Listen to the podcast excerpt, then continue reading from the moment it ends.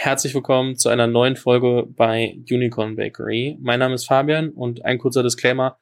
Falls es im Hintergrund ein Mini-Rauschen gibt, verzeiht uns, es ist 38 Grad, 13.55 Uhr ungefähr und es läuft ein Ventilator, sonst könnte man es bei mir im Studio gerade nicht aushalten. Das ist dann doch der Nachteil an, an Dachgeschoss. Aber ich freue mich sehr, dass äh, mein heutiger Gast es trotzdem hierher geschafft hat und äh, sagt, okay, wir machen's, auch wenn es warm ist. Und zwar habe ich heute eingeladen Alexander Dutkin von äh, EchoTrack. Weiß noch gar nicht, ob man heutzutage noch EchoTrack sagen darf, weil offiziell jetzt vor ein paar Tagen bekannt gegeben wurde, dass an EchoVadis verkauft wurde. Ähm, die Firma wurde 2020 gegründet, also quasi zwei Jahre alt. Da sprechen wir auch mal auf jeden Fall drüber. Es wird ein großer Teil der Folge. Warum verkauft man jetzt? Ist ja, wenn man, wenn man sich anguckt, oft sind, sind Startups so fünf bis zehn Jahre in der Mache, ähm, eher zehn, wenn sie dann irgendwie äh, Exits machen.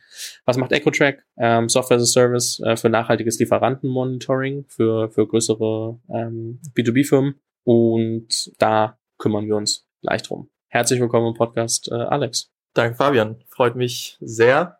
Äh, auch dir danke, dass du es hier mit mir aushältst bei fast 40 Grad. Ja, und auch nochmal an der Stelle verrückt, dass ich hier bin. Ich hatte es dir im Vorfeld schon gesagt. Vor zwei Jahren mit unserer Gründung haben wir mal ganz fleißig äh, Fabian Tausch gehört, wo du auch angefangen hast. Und äh, ein verrückter Moment für mich, hier, hier zu sein, tatsächlich. ist lustig, weil so vor zwei Jahren, ich habe vor sechs Jahren ungefähr angefangen und habe aber wow. vor zwei Jahren quasi äh, kam, also wieder mehr auf Deutsch gemacht und so richtig okay. gepusht.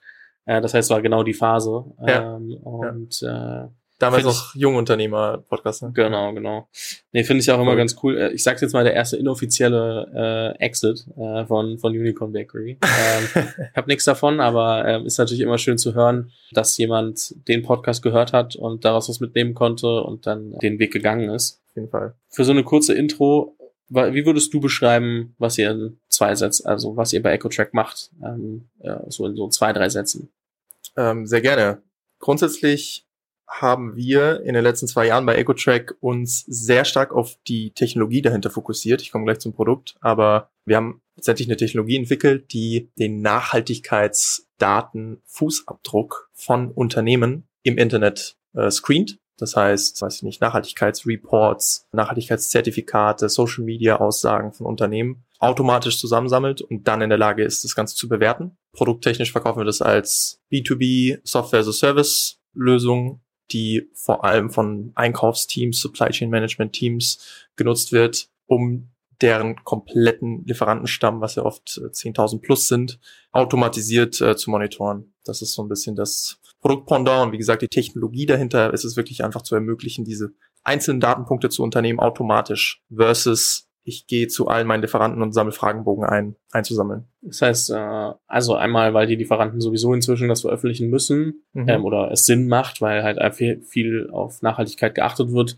ähm, dann eben statt, wie du sagst, die händische Arbeit und, und äh, da immer wieder wirklich nachzuhaken, einzelne, sagen wir mal, Excel-Tabellen zu führen. Ganz genau. Was ja sonst wahrscheinlich der Standard ist, ähm, da einen systematisierteren Weg zu finden. Richtig, richtig. Warum stehst du dafür jeden Morgen auf? Boah, da müssen wir, glaube ich, tatsächlich auch äh, vor zwei Jahren ansetzen. Wir sind ja dann noch, noch ein, nicht nur ein relativ junges Startup, sondern auch ein relativ junges Team. Ich hatte damals äh, gemeinsam mit einer Mitgründerin, Rena, auch zusammen studiert, also quasi right before the Startup. Und wir haben damals schon uns vor allem, während wir so ein bisschen in diese Berliner Startup-Szene reingekommen sind, sehr krass für, für Nachhaltigkeit interessiert in jedem Bereich. Natürlich, ne, es äh, versteckt sich immer sehr in unserem persönlichen Leben jetzt, aber uns war relativ klar und das hat sich tatsächlich innerhalb der Gründung in einem äh, Hackathon, dann kommt es vielleicht gleich noch zu, kristallisiert, dass wir im B2B diesen Hebel ziehen wollen, weil einfach der Hebel im B2B liegt. Ne? Also wir kaufen alle Produkte, die Unternehmen von Unternehmen von Unternehmen liefern lassen. Und da einfach einen Hebel zu haben. Und äh, tatsächlich sind wir dann auf Einkauf gekommen, weil einfach man kauft sich tendenziell in Unternehmen sehr viel unnachhaltige Dinge ein oder zumindest äh, man muss einkaufen, das ist klar, aber man sollte auf jeden Fall anfangen zu messen, was man da einkauft und das vielleicht so ein bisschen zu bewerten, auch nicht nur nach irgendwie Preis, Qualität und Zeit, sondern so ein bisschen die, diese Dimension einzubauen. Und das war unsere Motivation dahinter. Also wirklich von der persönlichen Ebene dann geguckt, okay, wo ist am meisten vielleicht oder wo denken wir, wo echt ein hoher Impact drin ist. Und äh, das ist tatsächlich der Einkauf. Mag langweilig klingen, aber ist spannend. Ja, ja ich habe gestern mit jemandem aufgenommen, es dürfte auch schon live sein, wenn, wenn diese Folge online geht, mit äh, Arash Yalali von Profishop, der mhm. was ganz anderes macht, mhm. aber trotzdem sich auch auf den Einkauf spezialisiert. Und wenn man merkt, okay, man beschäftigt sich mit sehr großen Firmen und möchte mhm. da irgendwo dann muss, landest du trotzdem oft wieder beim Einkauf, weil ja. wenn die am Ende sagen, nee, wollen wir nicht, dann kaufen die das halt auch nicht, egal wer das sagt. Also äh, jetzt ja. erstmal so in, in plakativ ausgedrückt. Ja. Ich finde es nur ganz spannend, dass man, also da denkt man in jungen Jahren gar nicht so sehr drüber nach. Also mir war das lange nicht klar, dass der Einkauf so eine Riesenrolle spielt, weil es ja meistens, du hörst nie was von den Leuten. Du kriegst es ja. erst mit, wenn du dann mal mit denen sprichst und ja. merkst, oh, okay, die haben doch äh, ein bisschen mehr zu sagen, als ich dachte. Absolut, das ist echt meistens so eine unsichtbare Abteilung, super essentielle und das ist auch, glaube ich, unternehmensintern immer, wird es auch so betrachtet, aber für uns äh, Konsumenten, ich glaube, da gibt es andere Abteilungen, die da mehr äh, Publicity haben, äh, in großen sowie in kleinen Unternehmen und doch gibt es dann da relativ relevante Entscheider, die da tagtäglich sehr viel Einfluss haben auf die Gesamtnachhaltigkeit oder Performance des Unternehmens. Geht ja mal einher. Wie bist du in die Venture-Welt gerutscht? In die Venture-Welt? Ich würde sagen, auf jeden Fall durch mein Studium. Ich habe äh, BWL äh, studiert, wer hätte das gedacht? Digitale Wirtschaft als, als Zusatzslogan an der Beuth Hochschule für Technik. Die heißt jetzt, glaube ich, Berliner Hochschule für Technik hier in äh, Berlin. Also ist auch nicht so eine typische Gründeruni, aber sie war super praktisch orientiert. Und wir hatten Profs, die einfach mehr oder weniger irgendwie aus dem Grundkurs Wirtschaft Grundkurs Startup gemacht haben, um es mal plump zu sagen, und da wirklich mit MIT, Bill Ole, 60 Steps to Build a Startup und so weiter angekommen sind. Und ich glaube, das war so dann immer verbunden mit praktischen Übungen, also hey, hier sitzt eine Stunde Zeit, mach dann mal deinen Elevator Pitch danach. Und so bin ich da reingerutscht, kombiniert dann damit, dadurch, dass ich noch parallel gearbeitet habe, dann auch in diese in diese Szene reingerutscht bin. Ja, und dann wenn man da so viel gesehen hat, schon äh, während dem Studium, will man natürlich auch dann möglichst bald loslegen. Mhm. Und du hast vorhin einen Hackathon angesprochen. Wann war das? Also gab es die Idee schon? Gab es mehr so mit die Leute, mit denen man es hätte machen wollen? Wie, ist, wie hat sich das dann am Ende rauskristallisiert? Mhm. Das war vor der Gründung, also offensichtlicherweise im November und im Mai haben wir dann äh, offiziell gegründet und wir hatten da wirklich noch eine komplett andere Idee und wir hatten uns auch noch nicht als Team gekannt. Also wir haben wirklich diesem Hackathon, das war bei Google in Berlin, organisiert von äh, Study Smarter, also ein AdTech-Startup und dort äh, einfach äh, haben wir uns in die Kategorie Nachhaltigkeit gesetzt und geguckt, wer so kommt. Also wie gesagt, ich hatte meine Kommilitonen schon gekannt und dann äh, kamen Leute Und äh, wir haben uns dann relativ gut verstanden, haben in diesem Hackathon dann auch irgendwie dritten Platz im Bereich Nachhaltigkeit äh, gemacht und wollten das dann weitermachen. Und damals war es tatsächlich noch ein komplett anderes Thema, nämlich äh, Visualisierung von Nachhaltigkeitsdaten in Gebäuden. Also das heißt irgendwie, du kriegst hier ein Dashboard vor deinem Bildschirm, mhm. wie viel Strom verbrauchst du gerade und was hat das für einen Impact. Haben wir dann auch zwei Monate oder so gemacht und dann hat sich herausgestellt, okay, hat vielleicht doch nicht so viel Impact, wie wir uns wünschen, beziehungsweise kommt auch nicht so an, User-Feedbacks und so gehabt und dann sind wir wirklich nochmal in den Loop rein und da hatten wir schon gegründet und haben uns überlegt, okay, Pivot, äh, was machen wir jetzt? Und sind dann erst äh, so ein bisschen, also so Thema, Thema Einkauf gekommen. Also es war tatsächlich, durch diesen Hackathon äh, haben wir uns als Team kenn kennengelernt, aber das Produkt entstand viel, viel später. Mhm. Das heißt, ihr habt da ein Team gehabt und äh, habt gemerkt, okay, ah, das funktioniert nicht so gut, wie wir uns vorstellen am Anfang. Habt ihr dann noch mal ein leeres Blatt Papier genommen oder habt ihr versucht, also wie sehr habt ihr eure aktuelle Idee einbezogen? Beziehungsweise wie sehr habt ihr auch versucht, so unlearn the things that you already, uh, like, also so alles zu vergessen, womit man sich mhm. beschäftigt hat und nochmal neu zu denken, weil sonst hat man ja mal so eine ganz, äh, ganz klare Richtung. Also wie sah dieser Prozess aus? Tatsächlich sehr chaotisch. Wir hatten, wie gesagt, bei diesem ersten Produkt dann eben so ein User-Testing-Ergebnis und das, die User waren da tatsächlich auch noch so, äh, waren Mitarbeitende von Unternehmen oder sogar Schüler und sowas. Solche Dinge gedacht, die halt in so einem Gebäude rumlaufen und haben dann echt nochmal, ich glaube, wirklich komplett rausgezoomt und überlegt, okay, wir bleiben im B2B. Das war ja auch schon so, zumindest äh, unsere Kunden waren äh, Unternehmen. Und wir überlegen jetzt nochmal ganz gut nach, wo könnte der Impact liegen. Wir hatten auch äh, teilweise Expertise im Einkauf dabei. Das heißt, äh, Jolene, äh, eine unserer Mitgründerinnen, die hat im Einkauf schon gearbeitet und hatte dadurch eben dieses Thema mitgebracht. Und dann haben wir aber wirklich, hey, äh, wir haben jetzt hier verschiedene Themen, verschiedene Branchen. Lass uns gucken, welche für uns äh, irgendwie die, die spannendste ist oder wo wir so uns einen, einen guten Beachhead-Markt äh, vorstellen können und äh, reindiven. Und am Ende haben wir uns dann war ein längerer Prozess, aber haben uns dann auch für den Einkauf entschieden und wirklich dieses Tailored Procurement-Produkt äh, gebaut. Mhm. Genau. Wenn man jetzt mal zwei Jahre vorspult und äh, sagt, so welche Zahlen, Daten, Fakten muss ich heute zu euch wissen? Also was sind so, womit kann ich am besten einordnen, wo ihr heute steht? Wir sind ein äh, neunköpfiges Team. Mhm. Das ist immer das Wichtigste. Ähm, haben ein marktfähiges Produkt, das wir seit Anfang des Jahres aktiv äh, im Lizenzmodell verkaufen und äh, hatten vor, beziehungsweise haben immer noch vor, äh, unsere erste richtige große Investitionsrunde, also Seed, aufzunehmen, beziehungsweise hat sich jetzt anders ergeben, aber so quasi Pre-Seed könnte man uns, glaube ich, so aus dieser äh, Growth-Perspektive einordnen. Mhm. Und du hast gesagt, ihr seid live seit äh, Anfang des Jahres. Mhm. Was war euer stärkster Vertriebskanal? War das, also hattet ihr viel schon Kontakte über ähm, die Research-Phase habt ihr mhm. viel mhm. einfach irgendwo angerufen, Leuten auf LinkedIn geschrieben, einfach mal so auch, äh, dadurch, dass es so mittendrin ist quasi, ähm, so ein halbes Jahr später, äh, mal die Frage so, ja. was hat für euch funktioniert? Sehr gute Frage und ich tatsächlich, um es vorwegzunehmen, LinkedIn.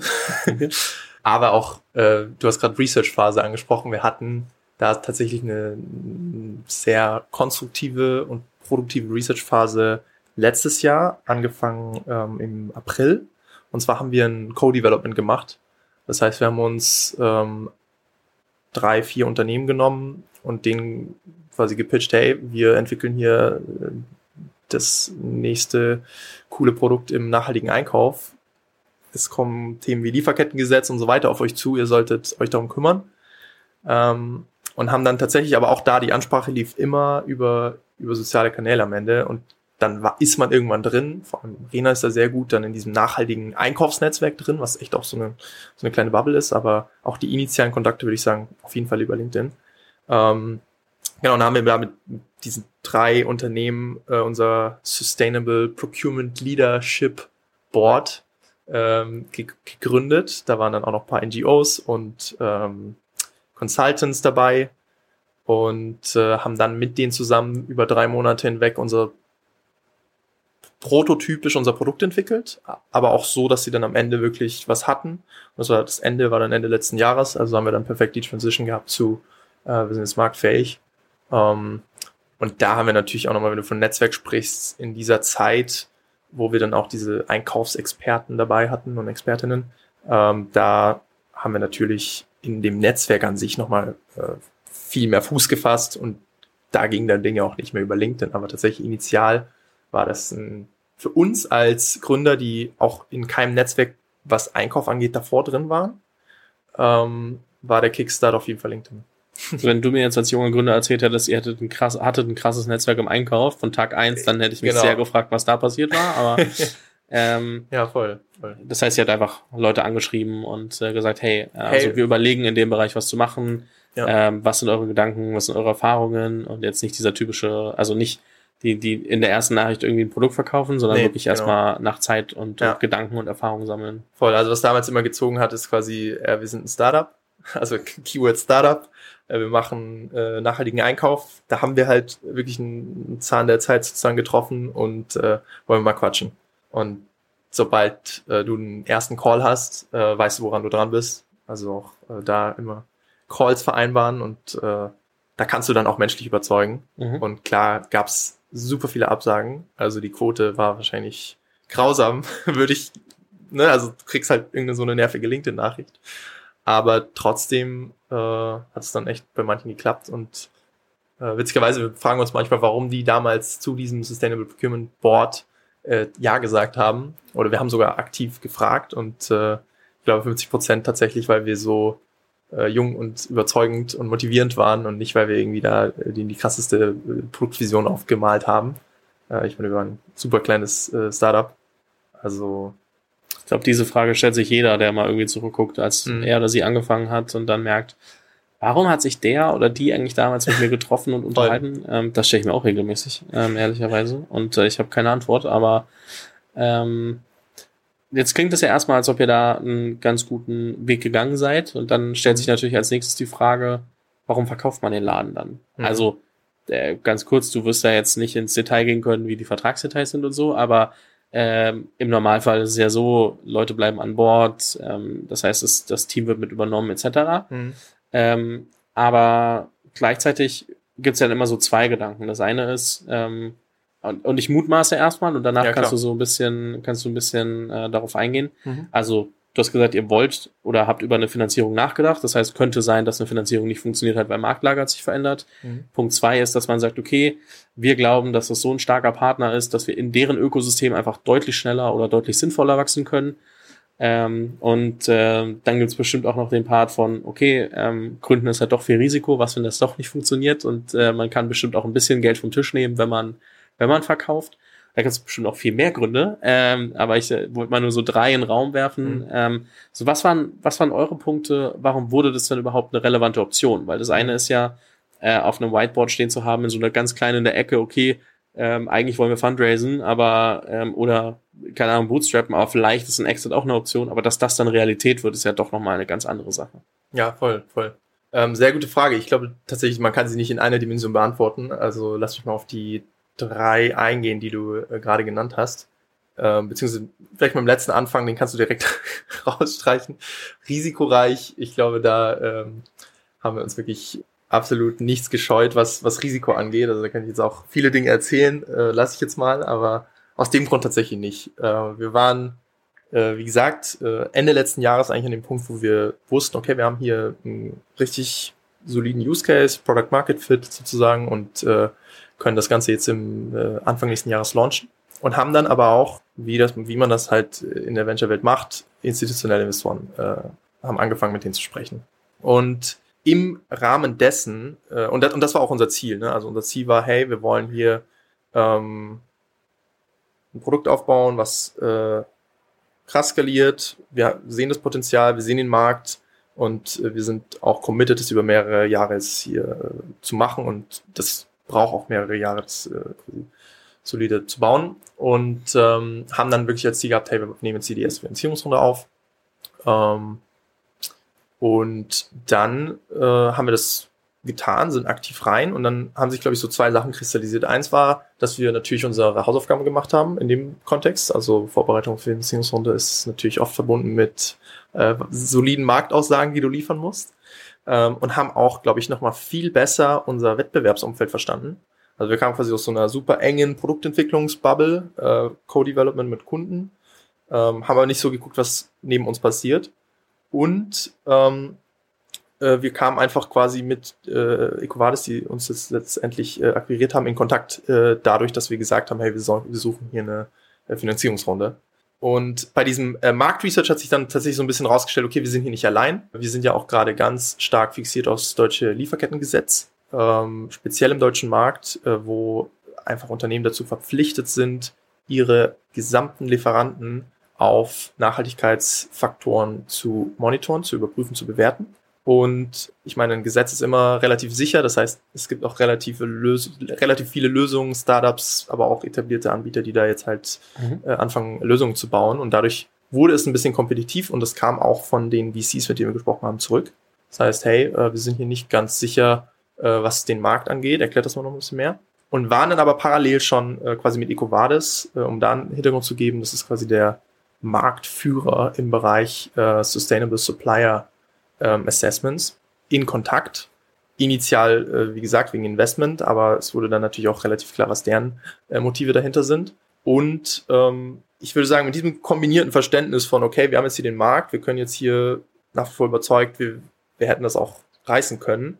Aber du hast immer die Faktoren Wettbewerb, die dich eben ein bisschen, ja, Wettbewerb ist einfach Markt, der dich halt dann ein bisschen hemmt, wenn du eine kleine Lösung bist, die gerade ihre Seed-Runde macht und dann versucht irgendwie ähm, zu scalen. Oder du kannst, du hast jetzt die Option mit dem, mit dem Marktanbieter in, in diesem Bereich einmal quasi Joining Forces zu machen und nicht nur Joining Forces zu machen, sondern eben auch Joining Impact zu machen, weil ich glaube, das war am Ende was, wo wir uns wirklich die Frage gestellt haben, während diesen ganzen Gesprächen, auch mit den VCs, hey, äh, lass uns mal kurz nochmal einen Schritt zurück machen. Wir reden hier gerade in super kapitalistischen Modellen und darauf haben wir uns auch eingelassen. Ne? Das ist äh, it's part of the game sozusagen. Aber haben immer versucht, diesen, diesen Impact-Gedanken nach hinten zu nehmen, mitzunehmen. Da haben wir natürlich Impact-VCs, mit denen du sprechen kannst und so weiter.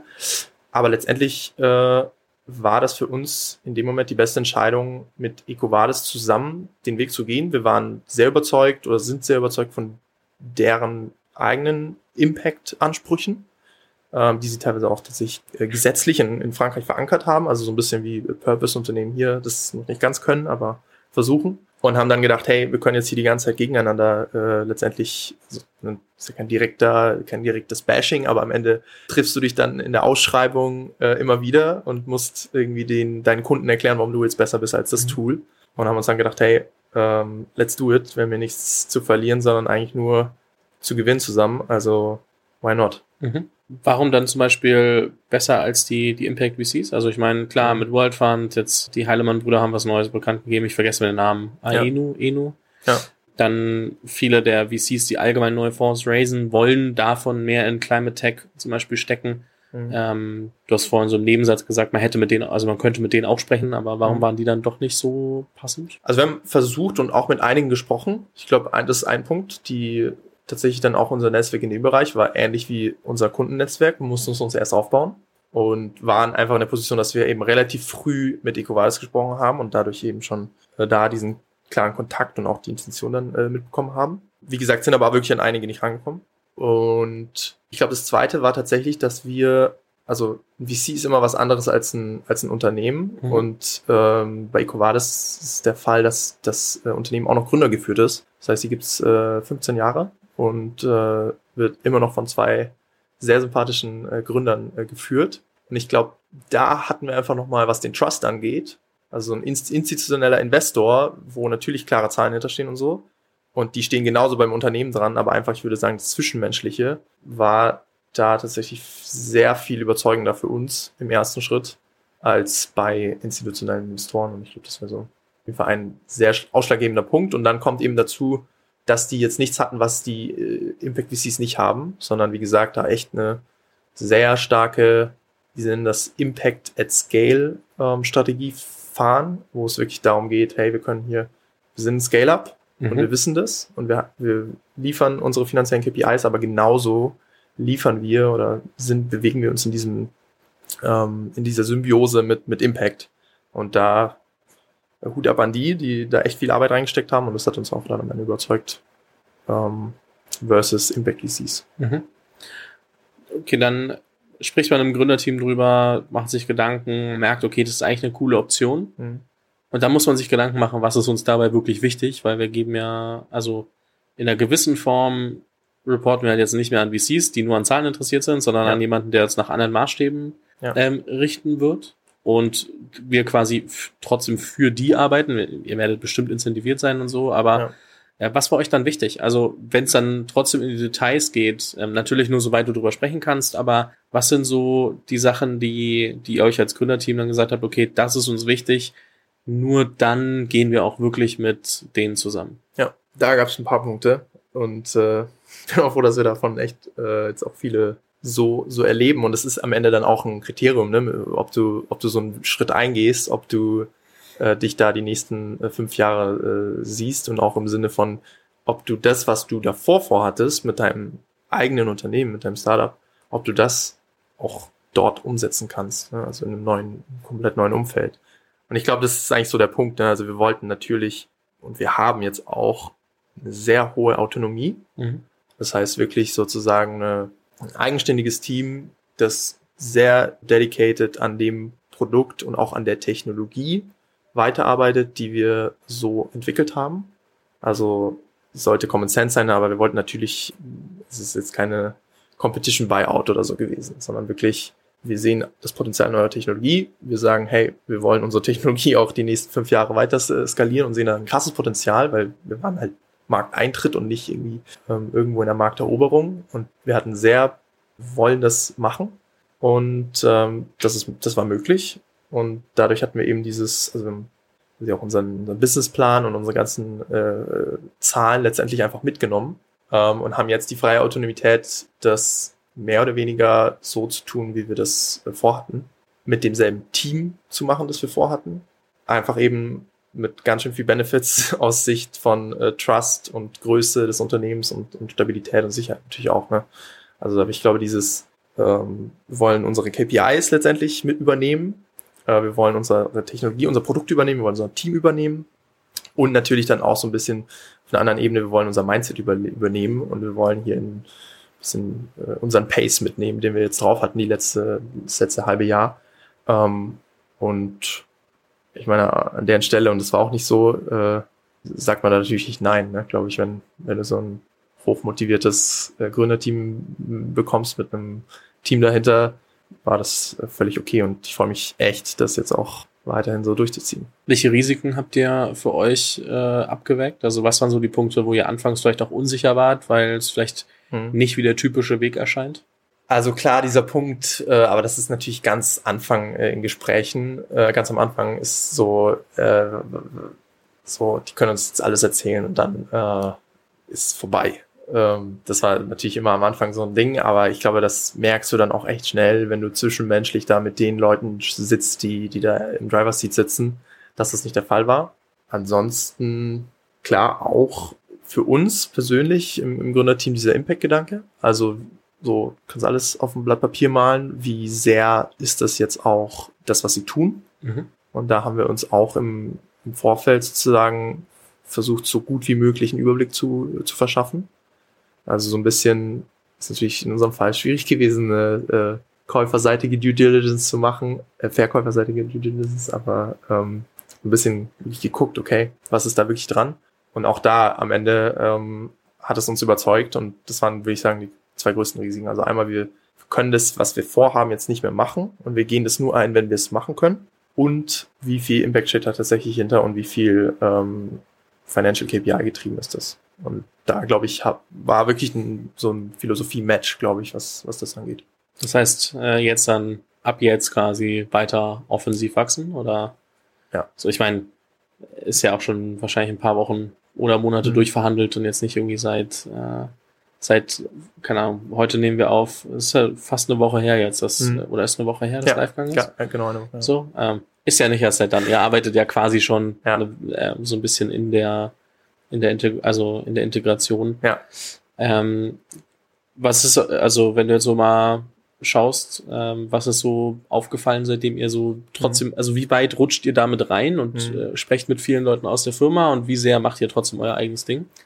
Also es ist natürlich ein wahnsinnig schmaler Grad, ne? Und auch wenn wir von irgendwie erfolgreiche Integration jetzt sprechen.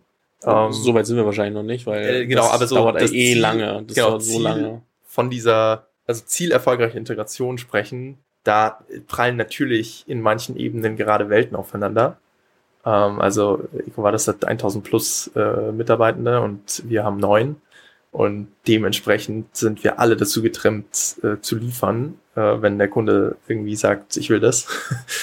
Und ich glaube, da gilt es jetzt super viel tatsächlich zwischenmenschlich erstmal zu verstehen, hey, wie arbeiten die Menschen hier und ähm, wie läuft das hier alles? Wie, wie, wie funktioniert die Produktentwicklung? Wie ist dieses ganze Unternehmen überhaupt äh, getrimmt? Ähm, und dann so ein bisschen pragmatisch, ich bin ein sehr großer Fan von Pragmatismus, rauszufinden, okay, was ist jetzt der beste Weg, diese Integration zusammen anzugehen. Wir haben natürlich schon auch da Pläne und dann einfach, glaube ich, alle relevanten Stakeholder ins Boot holen, sowohl die aus äh, deren Unternehmen äh, oder jetzt unserem ne, und äh, die aus unserem alten Team und so ein bisschen auf, auf eine Betriebstemperatur zu bringen. Und ich glaube, das ist wahnsinnig wichtig, weil wir merken halt, wenn, wenn wir jetzt weitermachen würden in unserem, in unserem Tempo oder in unserer Umgangsart oder äh, Working Mode untereinander, ähm, würde es da natürlich Konflikte geben. Und genauso wird es die geben, wenn wir jetzt uns komplett an, an Ecovadis anpassen.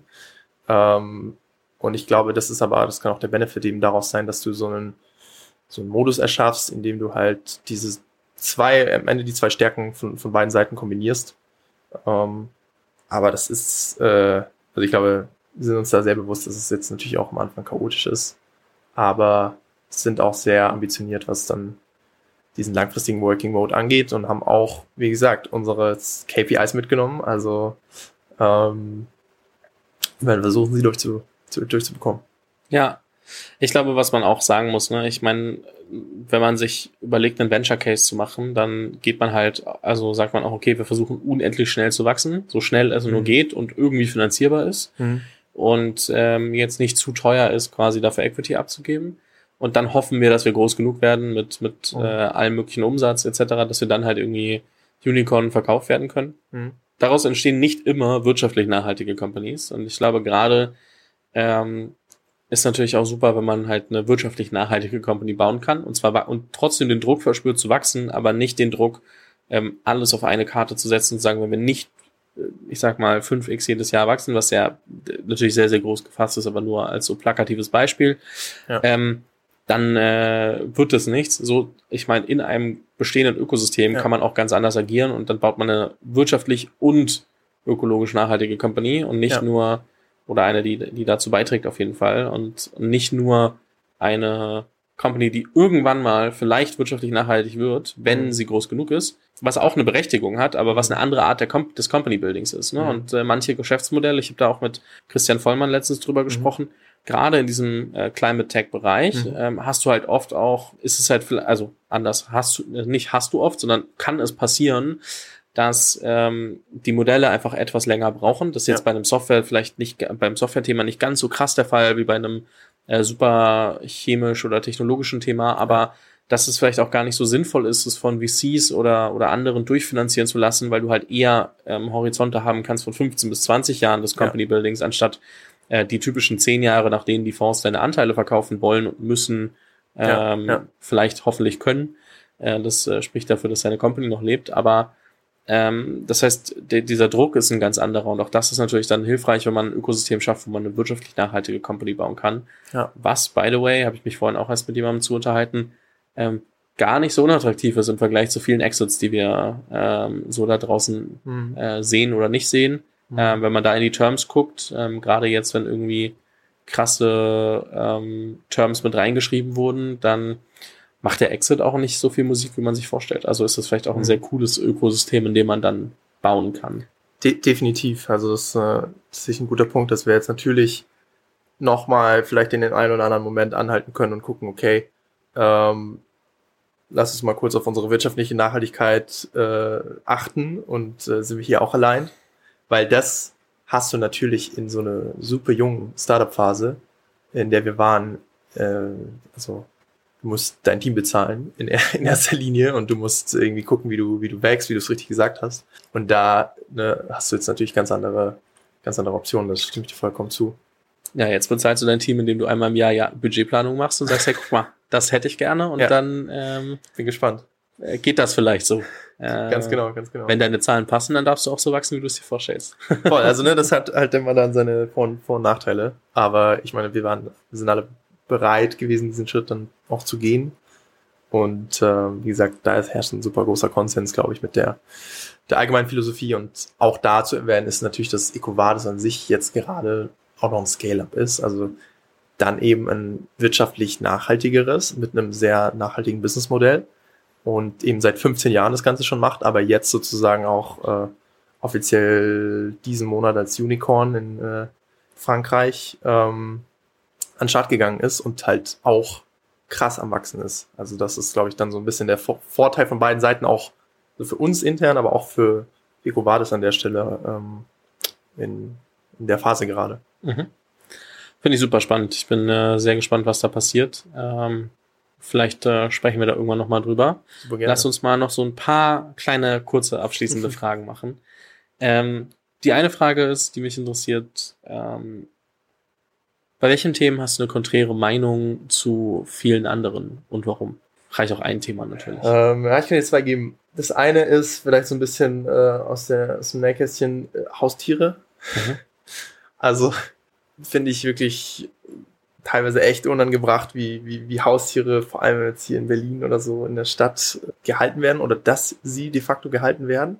Klar, da gibt es super viele Gegenargumente und das diskutiere ich auch super gerne darüber, aber so einfach so eine Existenz von so einem Rollmops in einer Einzimmerwohnung in, in Berlin äh, ist teilweise, glaube ich, nicht, nicht so erfüllt. Klar, weißt du nie, wie erfüllt sich Tiere fühlen können, aber das ist so, so ein Punkt. Ähm, belassen wir es mal bei dem. Du meintest, du hast zwei. Ich habe noch einen, aber ich glaube, der passt ganz gut. Du hast mir jetzt hier behind the scenes hast du mir die Frage geschickt. Äh, der passt, glaube ich, ganz gut zum nächsten, zu was ich immer äh, predige, von wegen, was man immer selbst Ja, predigt. welchen, welchen Advice gibst du gerne, aber findest es schwer, ihn äh, zu verfolgen? Ja. das ist Cuts zu setzen. Also ganz klar zu sagen, jetzt bin ich gerade am Limit. Alles, was ich in den nächsten zwei Stunden mache, kann ich morgen in 15 Minuten machen. Aber ich quäle mich trotzdem jetzt noch, warum auch immer, durch diese zwei Stunden wahrzunehmen, weil mich irgendwas treibt. Und das ist was, was ich versuche anderen zu sagen, äh, nicht zu tun, aber mich tatsächlich fast täglich erwische, dann trotzdem noch drin zu hängen. Und ich glaube, das hängt auch ein bisschen, jetzt quasi zum ersten Punkt nochmal angeschlossen, mit so ein bisschen so einem verquerten Bild zusammen, was ich, glaube ich, teilweise äh, habe. Und zwar, dass du, also dieses, so, so ein Idealbild von dem, von dem ewig leistenden Menschen, ne? Also so ein, so ein Elon Musk irgendwie, der sagt, äh, sechs Stunden Schlaf und äh, kein, kein Urlaub never ever und äh, einfach nur durchhasseln für the purpose. Ne? Also kannst du ersetzen, für, für was du das eigentlich machst, aber in meinem Kopf ist es dann halt immer so, hey, ich kann jetzt äh, irgendwie jeden Abend mit Freunden ausgehen, aber ich kann auch tatsächlich aktiv versuchen, mit meinen Mitteln irgendwie die Gesellschaft oder auch diese 40 Grad in Berlin äh, vielleicht äh, in den nächsten Jahren zu halten oder vielleicht sogar zu reduzieren, äh, um es jetzt mal so äh, auszusprechen. Und das ist ja eigentlich grundsätzlich, denke ich mal, was Positives, ne? aber da sehe ich mich dann doch immer so oft, glaube ich, im unsinnvollen Quälen meiner selbst, wenn ich dann noch irgendwie super ineffizient, weil ich wirklich kompletten Brain Lag habe, ähm, weiterarbeite, obwohl ich einfach einen Cut brauche, eine Pause, eine Ahnung, Sport und dann geht's wieder weiter und viel besser. Ja. Das ist, glaube ich, echt ein Punkt. Ich gehe dann sehr oft spazieren. Ich, also es klappt auch mhm. nicht immer, aber ich versuche es mir irgendwie an, also beizubehalten, dann doch zu sagen, okay, mhm. reicht jetzt. Ich finde es aber ganz spannend, wenn ich äh, irgendwie Termine habe, die andere Leute inkludieren, mhm. Dann schaffe ich es irgendwie immer zu performen. Also es ist jetzt nicht so, mhm. dass ich das Gefühl habe, auch den Termin, also natürlich denke ich ja. mir manchmal so, okay, ich bin schon ein bisschen durch, aber man kriegt den Termin noch durch. Ja. Ich finde aber diesen, diesen ähm, Moment, wo man, wo ich, wo ich das Gefühl habe, von jetzt sollte ich eigentlich mal aufhören, ja. hast du halt immer dann, wenn du dich wirklich anstrengen musst und, ja. und äh, selber was zu Papier bringen musst oder ja. am Laptop machen. Also nicht jetzt irgendwie nebenher mal, keine Ahnung, wie ich jetzt irgendwie ein paar LinkedIn-Beiträge schedulen oder so, aber äh, sondern wirklich halt dann Fokus. da fokussiert über was nachzudenken und äh, Themen voranzubringen, wo du ja meistens auch teilweise die, den, den größten Teil oder das, das beste Gerüst halt in 15 bis 20 Minuten schaffst und mhm. dann nochmal mit anderen drauf rumdenken kannst, um es zu verbessern. Voll. Wenn du aber dann das irgendwie nachmittags machst, wo du komplett durch bist oder es gerade halt bei dir im Zimmer 40 Grad hat, dann äh, kann sein, dass du zwei Stunden dafür brauchst. Und äh, da dann aber zu sagen, ich gehe jetzt raus ist, äh, und eine Runde spazieren ähm, oder irgendwas anderes machen, finde ich so, so schwer. Ja. Weil man auch denkt, man müsste eben arbeiten. Ne? Genau, ne? Also genau. es ist halt oft so, äh, dieses äh, für sich selbst gesetzte. Genauso wie man auch denkt, man müsste von einem Termin zum anderen hetzen, sonst ist man nicht wichtig genug oder so. Ja, ja, voll. Ich finde die Zeiten, wo ich irgendwie Zeit auch zwischen den Terminen habe, um nachzudenken und so, fantastisch. Ja, äh, kann ich nur unterschreiben, auch wenn, also was du meinst, mit, mit, wenn du mit Menschen bist oder wenn ich mit Menschen bin, dann habe ich da auch nicht dieses, äh, dieses Problem oder würde auch sagen, ich kann noch gut performen, ne, weil ich dann immer irgendwie, klar, du hast jemand dabei, der dich so kontrolliert oder beobachtet, wie auch immer. Aber dann sich alleine da am Abend durchzuquälen, zum Beispiel vor dem nächsten Fokus-Task, da hilft es echt, Spaziergänge zu machen, was äh, ich bin dran. 10.000 Schritte am Tag kann ich sehr empfehlen. ähm, welche Sache würdest du gerne an der Startup-Szene verändern, wenn du könntest?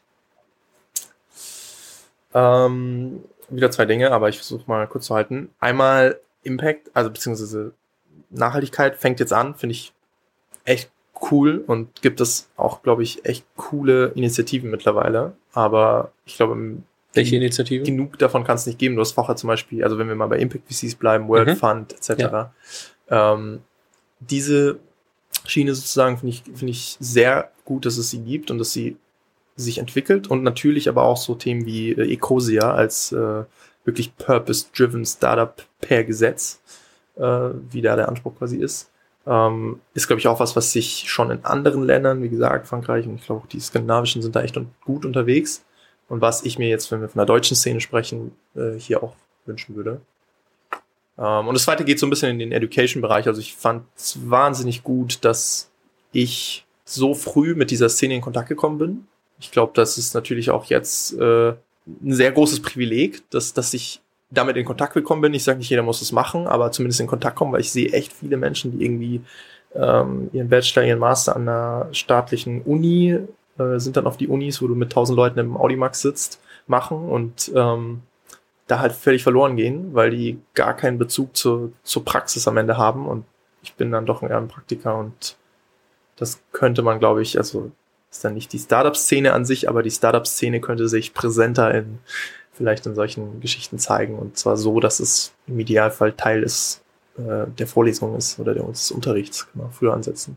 Ja, einfach Interviews äh, von mir, ähm, also aus meinem Podcast, schön im, Der im, Schritt. äh, im Podcast, äh, in der Uni mal erwähnen und dann geht das Genau. schon voran. Ganz, so war es bei mir, so war es bei mir. ja, ist schon, schon sehr witzig. Äh, bezüglich World Fund mit Tim Schumacher hatte ich auch letztens aufgenommen, kann Cool. man auch nochmal nachhören, wer, wer möchte. Der hängt ja auch bei Ecosia mit drin. Ja, ja ist jetzt genau. nicht der Gründer, aber ähm, Ja. trotzdem äh, sehr stark dafür auch eingesetzt, dass das weiter wächst. Ähm, eine letzte Frage habe ich noch. Ähm, jetzt zwar nicht, bist du relativ jung, aber trotzdem ähm, stelle ich sie dir. Und zwar, wenn du aus all den Eigenschaften der Welt wählen könntest, äh, welche drei Eigenschaften möchtest du, dass deine Kinder für sich mitnehmen? Das war auch echt eine tricky one. Vielleicht, weil ich so jung bin. Ich glaube, um da jetzt meinem Image quasi gerecht zu werden, aber ich glaube wirklich daran ist Natur, eine Sache ist Naturverbundenheit. Ne? Also dieses, ich bin selbst auf dem Dorf, äh, auf dem Dorf, auf einem, im ländlichen, in der ländlichen Region aufgewachsen und äh, ich finde das wahnsinnig cool, dass ich so ein bisschen was, ich glaube auch über die Natur weiß oder einfach quasi wirklich noch dieses, was teilweise Eltern erzählen, irgendwie Baumhaus im Wald und so hatte. Und ich glaube, das ist wahnsinnig wichtig, vor allem wenn man in der Stadt lebt. Ich jetzt auch seit vier Jahren da, also keine Distanz reinzubekommen. Und ich kann mir eben vorstellen, dass wenn du Kinder in der Stadt aufziehst, dann kann das schon mal passieren. Ich glaube, das zweite, und ich belasse es mal bei zwei, ist äh, tatsächlich auch wieder auf die Bildung ähm, gerichtet.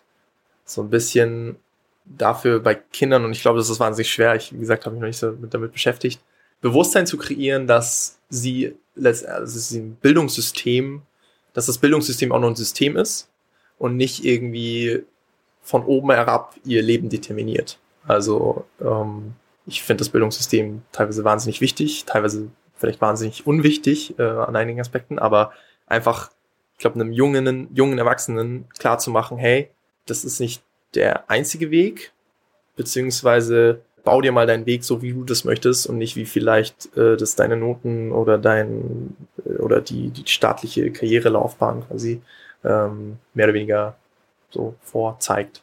Ich glaube, das wäre ein wichtiger Punkt. Cool, würde ich genauso stehen lassen. Ähm, Alex, an der Stelle vielen lieben Dank für all die Gedanken, Insights etc. Ich wünsche euch viel Erfolg. Ähm, ich bin sehr gespannt, ähm, was du in ein paar Jahren über die Reise äh, sagst. Ähm, jetzt, dass ihr da zusammengegangen seid und ähm, ja, freue mich, das so ein bisschen mit zu verfolgen und ähm, bis bald. Vielen lieben Dank, Fabian. Vielen Dank fürs Zuhören. Falls dir diese Folge gefallen hat, dann musst du auf jeden Fall mal den Unicorn Bakery WhatsApp Newsletter auschecken. Dort bekommst du ein bis zweimal die Woche von mir äh, entweder eine persönliche Sprachnotiz oder eine Content-Empfehlung, Blogpost, Video etc. für Dinge, die du als Gründer unbedingt wissen, lesen, hören musst. Am einfachsten ist es, du klickst auf den Link in der Beschreibung und meldest dich an. Ansonsten kannst du auch auf jungthemapodcast.com slash newsletter gehen.